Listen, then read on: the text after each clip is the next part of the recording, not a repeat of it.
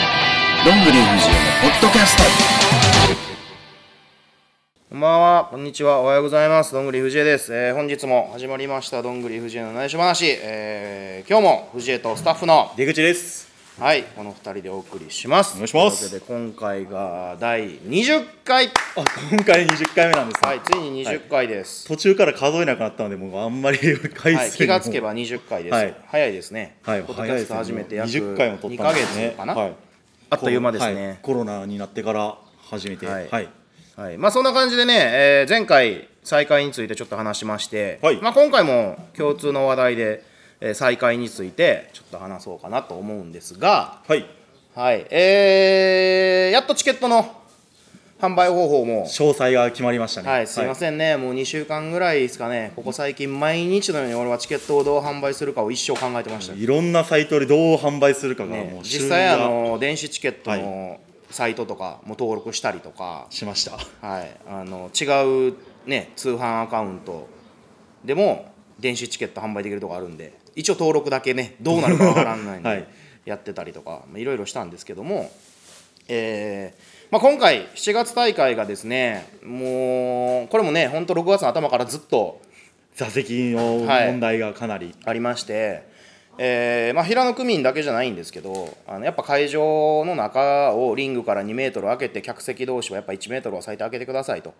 いう中で、えーどれだけ席が置けるのかと。かなり悩みましたね、は難っしていいうのがまああり問題までしたて現実的に、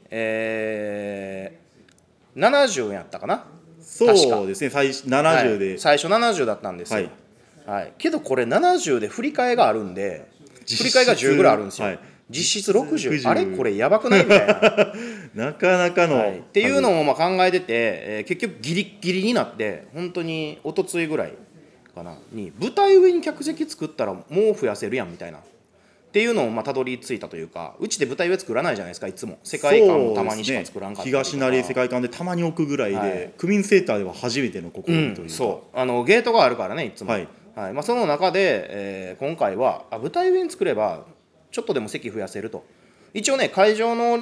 リミッターというかあの制限的には11020ぐらいまでは一応入れれるんですけどただはいリングがあるんでやっぱその分ちょっと減らさないとダメというそうですね、はいリングがやっぱでかいので、はいあるので、でまあ、その中で、えーやっぱり舞台上にちょっと作ってちょっとでもお客さん入れるようにしたいなっていうのがあってなので今回はゲートをちょっとずらしてもう横のドアに直結みたいなだか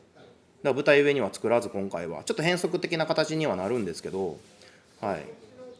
まあ、今回ねちょっとでもやっぱ入れたいというか見てそうほでしいすねねおせっ客さかんもくの再開一発目なんで来てほしいのは事実ですね、はい、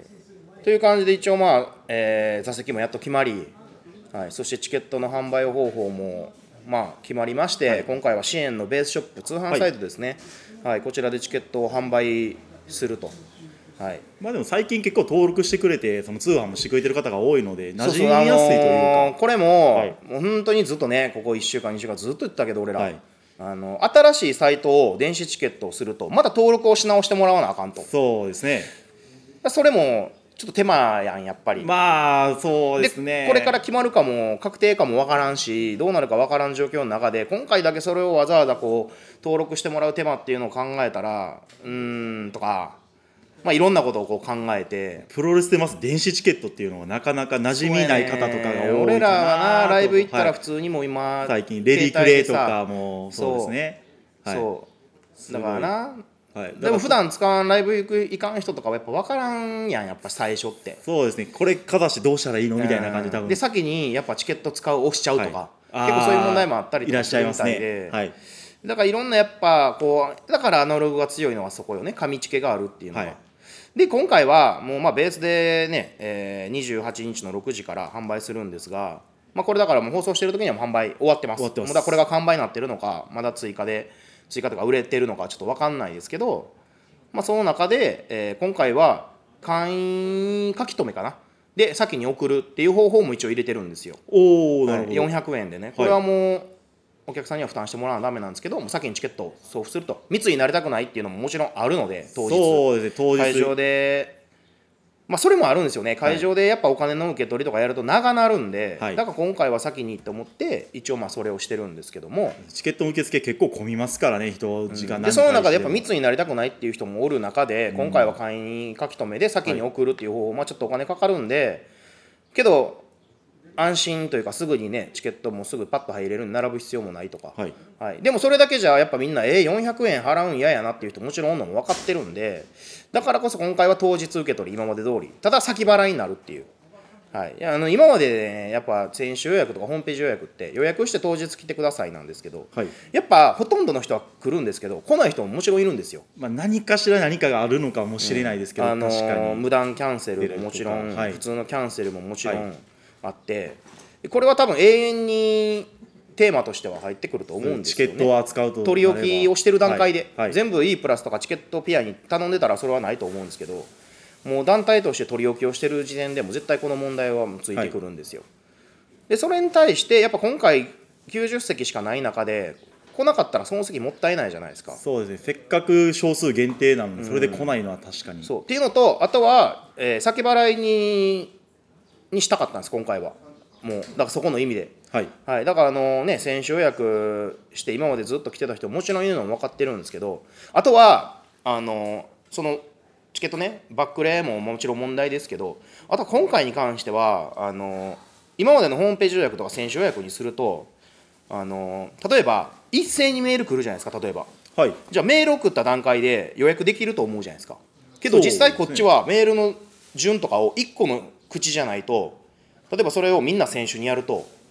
選手によってこう来る時間も違うからどっちが早いっていうのが絶対あるんですよ、だからそこで絶対ズレが起こってえもうチケットないですえでももうこっち受けちゃいましたとかっていう問題が絶対出てくるんですよ出てきますね100%確かもにうこれは少数だとかなり確かにそうだからそれもあるから今回はベースに1個にまとめてであれって要は、えー座席何個っていうの入れたらそれ以上売れたらもう売り切れなんですよねやっぱ通販のサイト上はいだからあっこにもう座席入れてるだけなんでそれ以上売れたらもうカートにありませんになるんですぐ分かるんですよだわかからりこっやすちいの管理が楽、はいっていうところもあるので今回ばかりは一応あれででもし大丈夫そうなら次から公式とかの予約はもうあれにしようかなとベースの当日か会員書き留めで送るかっていう方法でも先払いっていう、はい、っていう方法にしてあとは先週予約も8月からはまた普通にしようかなと思うので、ただやっぱバックレとかそういう人ある人はもちろんお断りしますしし過去にあった人はね今までちゃんとしてた人がいるのももちろん分かってます、はいそれはただまあずっとどっかでシステム変えなというかちょっとずつよくはしたいなと思ったんで、まあこの機会にはいちょっとできたらなっていう感じでやりますんですいませんけどよろしくお願いしおます。願いしますはいはい、まあね会員書き留め私も全部もう今日もチケットあるんでねこの後全部はい夏こにの後一緒に整理はでいはい頑張ってね頑張りましょうやっていきますけどもはいはいまあそんな感じでもうあと1か月も切りまして、はいえーまあ4月19ねチケットどうなるかとかいろいろはいこんなん言っててね20枚しか売れんかったとかってめちゃめちゃおもろいで すよ、ね、こんだけ俺らチケット考えてたのに、はいうんなんいつも通りでよかったんやみたいな本当にあるかもしれないですけど、はいまあ分かんないんで、はいそればっかりは。来てほしいことを願うのもいいですもうほん本当まにに、はい、で、あの YouTube、はいでまあ、あの発表も、ね、この後やるんですけども、これ、まあ YouTube 前に撮ってるんで、あれなんですけど、YouTube での発表がありまして、えーなんと、お支援に新しく所属選手が増えるわけですよ。増えますねまた増えましたね、はいすごい増え本るんです当にはいあのーまあ、7月から一応入団っていう形にはなるんですけど、現実的に。はいあのー滝井陽介選手、そしてバハムート選手という2人が、えー支援に入団が決定しまして、はいえーまあ、この2人がまず何かと、そうですね、はいまあ、言うたとこでみんな「へえ」ぐらいの感じじゃないですか。何者って感じそうですそもう、んねまあ、新しい選手かはいぐらいなんですけども、はいまあ、ここをちょっと、まあ、こうやって聞いてる人ももちろんね、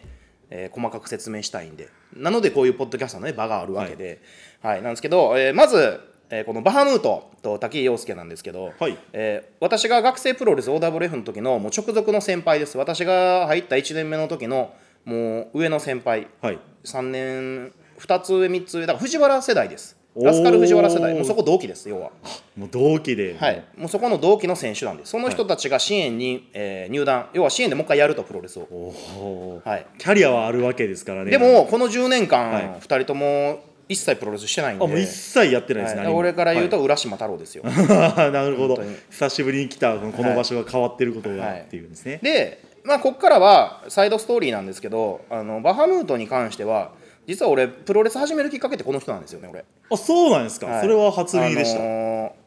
バハムートに学生プロレスやらんかって誘われて俺行ってるんですよあそうなんですね誘った人はバームード選手そうななんんでですすよねだからへー何回かいろんなねあのところでも言ってますけど、はいこう誘ってくれた先輩がいて、はいあのだから大阪プロレスやめて学プロやらんかって誘ったのはこのバハムートなんです俺はだから高校生の時から付き合いが俺はあって、はい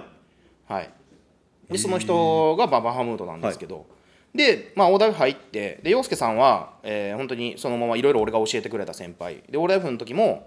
えー引退するね学プロ引退する時とかに、えー俺をシングル学生演祭でやったりとかバハムートもやってるんですけどあと滝陽介は一回学プロ引退の時にえっちゃんとシングルしてるんですよえー、あ50分ぐらいで100発ぐらいチョップ打たれ るっていう,はい、っていうのとかタフな試合をまた意外にだからうちのだ俺以上の人はみんな知ってるんですこの2人に対しては、ははいマロさんももちろん知ってるハートさんも知ってるとかで冬木さんももちろん知ってるとかその人たちが戻ってくると、でバハムートに関しては学プロでも終わった段階で支援2歳何も絡んでもなくて、はい、ポンタと同期ですねポンタとバハムートあのタッグチャンピオンベルトとか巻いてました からタッグチャンピオンだったんはでいすよ、大台風のねタッグの、はい、本当だから意外に俺はこれはもう面白いなと思ってて面白い経歴のおもは持い、ちでバハムートは主本と当いうか謎のマスクマンなので、はいもうどう出てくるのかもう俺は楽しみです本当にもう試合スタイルも謎な形もう謎ですだおからー昔の映像だ洗剤とか探してもなくて、昔の映像しかないんですよ、はいはい、これもなんか機会があればまた俺とねやったやつとか出したいんですけど、はいで滝井陽介陽介さんは、はいえーまあ、学プロ終わってあのど真ん中プロレスっていう千秋力さんっていうね、はい方がされたど真ん中プロレスって、まあ、大阪のインディーなんでもう10年ぐらい前にはいっていうところに所属その後ね学プロ出た後やって、はいでそこで、えー、エル侍とシングルしたりエル侍、えーあの新日本プロレスの元ね、はい元とかあと大谷久勝さんとシングルしたりとか金村健太郎さんとシングルしたりとビッか。グネームだそうなんらけでですすねそこでまあいろいろやってて、はいはいであと小畑さんとか、はいあのゼロワンのねああドロワンとかのもはいやってたりとか、い、ろいろまあそこではもい活動をまあしてまして、でそこで一回ちょっとこう対談して、えー一回フェードアウトしちゃったんですよけど今回この機会にまた支援に上がるということで支援に所属してもらうんですけどこの人の何がすごいか一個だけねもう、えー仰天エピソード仰天エピソードおおはいこの人のね仰天エピソードがありまして、えーなんとはい新日本プロレスのはいネバーって昔大会やったん知ってますか、あの若手とか出るやつですかだねら今、ネバーーのベルトってあるじゃないですか、はいあれの多分大先会駆けみたいなはネバーは1いネバー2とかあったんですけど、そのネバー2の、 はいえー世界観大会に出てるんです洋介さん、